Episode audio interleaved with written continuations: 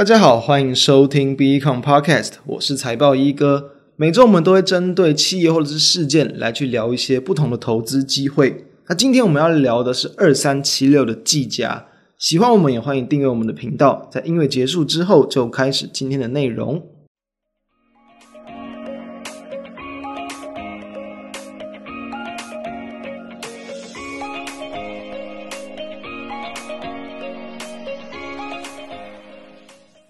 在我们的录制时间当下，十月七号哦，这一天很特别，就是在近期台股连续的一个崩盘之后，崩盘破底之后，诶，出现了非常大幅度的反弹。在这样反弹的过程，我们今天的主角二三七六的一个技嘉，就是这个板卡厂哦，它今天的一个股价是直接攻到了涨停。一个原因在于说，在前一天，就是十月六号。他所公布的九月份营收表现很漂亮哦，哦，就是有去提到，就是说它的一个板卡，然后网通的产品出货都是很畅旺的，让它的一个营收是突破了一百二十五亿元，年增有高达六成哦，再创单月的一个新高。所以营收创高，再加上说最近的一个比特币价格，其实大家有去关注的话，这都知道还蛮强的，所以比特币的价格上扬。很容易就会去带动到台湾的一些板卡厂，他们的这个股价的表现，所以这当然都是推升到它今天股价这么强的原因。那为什么要去谈它？就是因为这几项利多之外，目前它们的股价其实还算是一个比较在相对低的位阶哦。我们会谈到，就是说，呃，因为等于说我们要股价有空间、有投资机会嘛，一定是股价可能未来还有更大的空间。以目前来看，它的一个这个价格，其实从今年的一个五四五月份的高点，其实就是一路的一个往下。但是我们回推到它的一个营收去看，其实如果你把在九月份营收创高也包含进去的话，你从图表去看，诶，其实好像是还处在一个上升的趋势。从它的一个获利率来看，诶，毛利率在今年也是明显的一个往上成长。所以为什么股价这么弱？其实主要还是在于说，work from home 的一个需求是受到了压抑，就是在于可能疫情慢慢的一个趋缓，然后这种在家工作远距的一些商机慢慢衰退掉。所以可能对于部分的，比如说主机板啊，然后或者甚至是对大家自己啊，可能自己的一些这个笔电相关的产品需求可能会受到一点影响。再加上说，在第四季可能会进入到这个比较传统的一个淡季，所以。这种就对于产业前景好像暂时会有一点慢慢的要走下坡，才会影响到它股价的一个弱势。不过以以目前的价位来看，我们认为其实已经有蛮多的一个留意空间了。所以我们就先来谈到，在近期的一个比特币的价格上扬，诶，对他们的营运会不会有所影响？其实如果只是单纯从市场的一个气氛来看的话，其实这就已经很有影响了。因为其实在过往比特币的价格的涨跌，对于这种台湾的板卡厂的一个股价，其实都有蛮大的影响。再来啊，其实就是说，理所当然，虚拟货币的价格上扬哦，然后挖矿的需求变热，所以说对于这种呃显卡的一个利润，显卡厂的利润一定都会有所提高，所以这当然是值得期待的。但是，一样啊，相对的啦，就是因为其实比特币在今年的一个五六月左右嘛，那时候也是一度的一个崩跌嘛，然后呢，其实也是从原先上半年的一个比特币价格是一度来到这个接近六万左右。哦，然后呢，到五六月其实也是一度崩跌到可能这个只在三万出头而已，所以算是非常大幅度的一个修正。但是在最近的一个比特币价格又是来到快要接近五万五了，所以等于距离前高其实也没有多远的距离了。在这样的一个影响之下，其实一来一往，它其实说你可能在这个。前一阵子所这个的一个营运受到影响，然后有可能会反映到第三季的财报，但是再往后推，你有可能第四季的财报它其实就会有更不错的一个表现，所以其实它都是一来一往的。那我们认为，其实这样子来说，对于他们在后续的财报，其实还是值得期待的。那我们这边要先谈一下，就是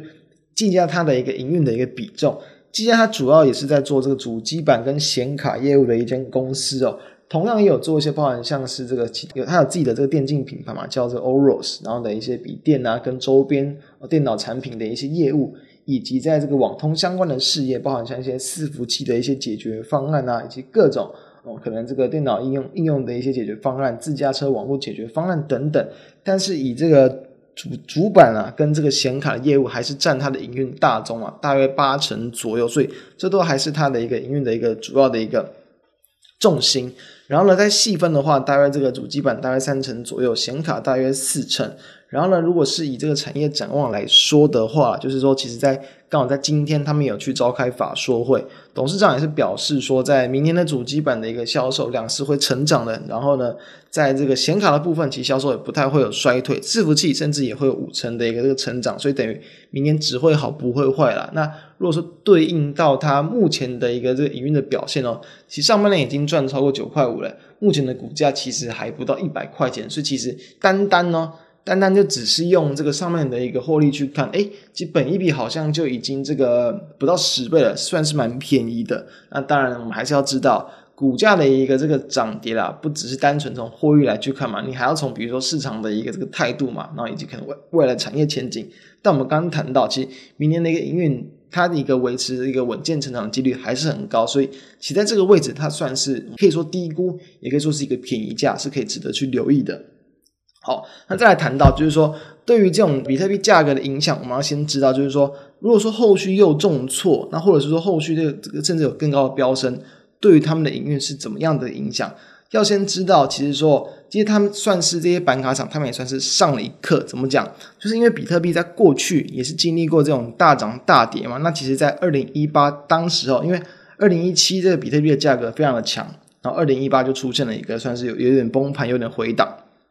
那在之前的时候，比特币价格那么强的时候，其实这些很多的这种板卡厂商，他们不太去知道说这样的一个价格拉升会对于这种挖矿的需求提升多少。那甚至当时候的 NVIDIA 也表示说，就是说可能他认为挖矿的一个需求只是占当时候这个 GPU 的销量，其实大约才个位数的一个这个占比而已。所以其实以后来来看，它是明显的一个低估了。所以嘛，他们那时候就是。就是认为说那时候可能挖矿所带动到的一个需求，是以为这个电竞笔电呃电竞相关的需求的爆发，所以在之后又面临到这个比特币的一个价格重挫。那因为他们板卡厂算是比较在上游，他们比起这种终端的通路商，他们可能不会那么去快速的去反映到这种可能市场的这个变化，所以呢。他们在价格崩跌的当时，其实还是沉浸在这种所谓的啊，好像一直都供不应求，然后又持续去提高他们这种这个显卡的库存水位这样的一个情况，然后导致说其进入到二零一八的下半年，然后呢，终端的买气整个就是整个缩下去了，然后呢，前一波的需求其实也只是哦短暂的这个挖矿的一个热潮，之后呢，就有很多可能就开始去很多矿工嘛，开始去抛售一些二手的矿卡。再加上说，当时候的 NVIDIA 又是有新一代的一个这个显卡，就是 Turing 的一个这个架构来去上市，导致前一代你的旧的架构的这个产品要又会滞销，又更不容易卖掉，所以那时候很多厂商这个营运都受到很大的影响。技嘉为例啦，它也是在大约在这个二零一八的下半年的一个毛利率算是掉了非常多。大约从原先有来到二十左右，其实是一度掉到快要十二趴以下，等于是快要腰斩了它的一个毛利率，所以是很大的影响。那我觉得技嘉不错的地方就在于说，他们其实有从这样的一个事件来去吸取到教训。他们有提到，就是说。因应到就是当时候的一个虚拟货币市场退烧的一个影响业务这样的一个影响，他们在往后啊都有去更务实的来去掌握整个市场的显卡的需求，然后来去辨认，然后并且去筛选说真正下额会不会有超额的一个这个订单，然后并且强化他们的库存管理。所以从后续来看呢，几乎在那个事件之后哦，可能在二零一九年其实是有算是有两季吧，算是小幅度的一个下滑，但是在那之后。二零一九年下半年之后，几乎就是一路的往上攀升。那在今年的两季，算是更大幅度的成长。在最近的这一季啊，其实已经它的毛利率已经也是有超过二十五趴了，所以是很明显的一个这个成长，是也蛮值得留意的一个地方。这样的一个情况，那我们就要知道，除了他们自己的调整，其实 NVIDIA 他们也有去做一个调整，就是说他们其实也有去说，针对这样的一个教训，然后针对这种可能电竞需求跟挖矿的需求，来去推出不同的一个显卡，导致如果说后续真的这个比特币的价格又再度崩跌，他们受到的影响可能不会这么样这样的一个大。所以说呢，这种以 NVIDIA GPU 为主的，包含像是微星哦，包含像技嘉，其实即便即便什么，即便在这个前几个月五六月嘛。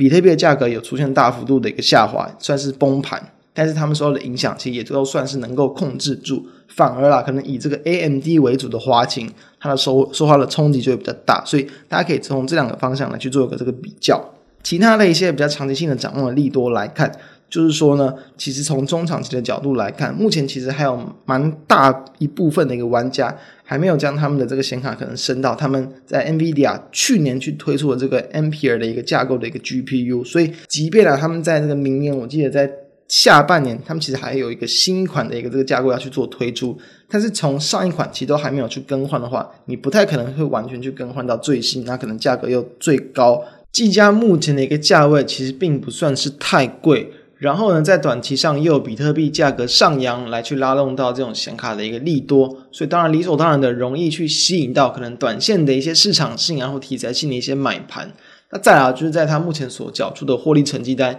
也都还算亮眼，所以在明年能够维持一个成长的一个态势之下，其实你去简单的去估算它今年的一个这个获利，假设你就把上半年乘以两倍好了。那它有可能，比如说你给一个比较，就算是没有很高的本益比，可能这个八倍左右，其实我们认为也都还有蛮大的一个这个成长的空间。那当然了，其实还是一并的要去关注说，包含可能像是在它的一个存货的一个状况啊，有没有库存过高的一个风险。至少我们目前来看是没不太有这样的一个情况。那或者是说这个后续比特币价格的一个波动。以及这个显卡终端市场价格的变化，那至少在最近的终端市场价格也都还算强，没有明显的一个这个修正，所以这些利多都是我们认为有机会让技嘉在这个位置，它可能出现一个比较波段低点的一个原因，提供给大家参考。那希望对于大家有帮助。今天我们的一个节目就谈到这边，那跟大家下周再见，拜拜。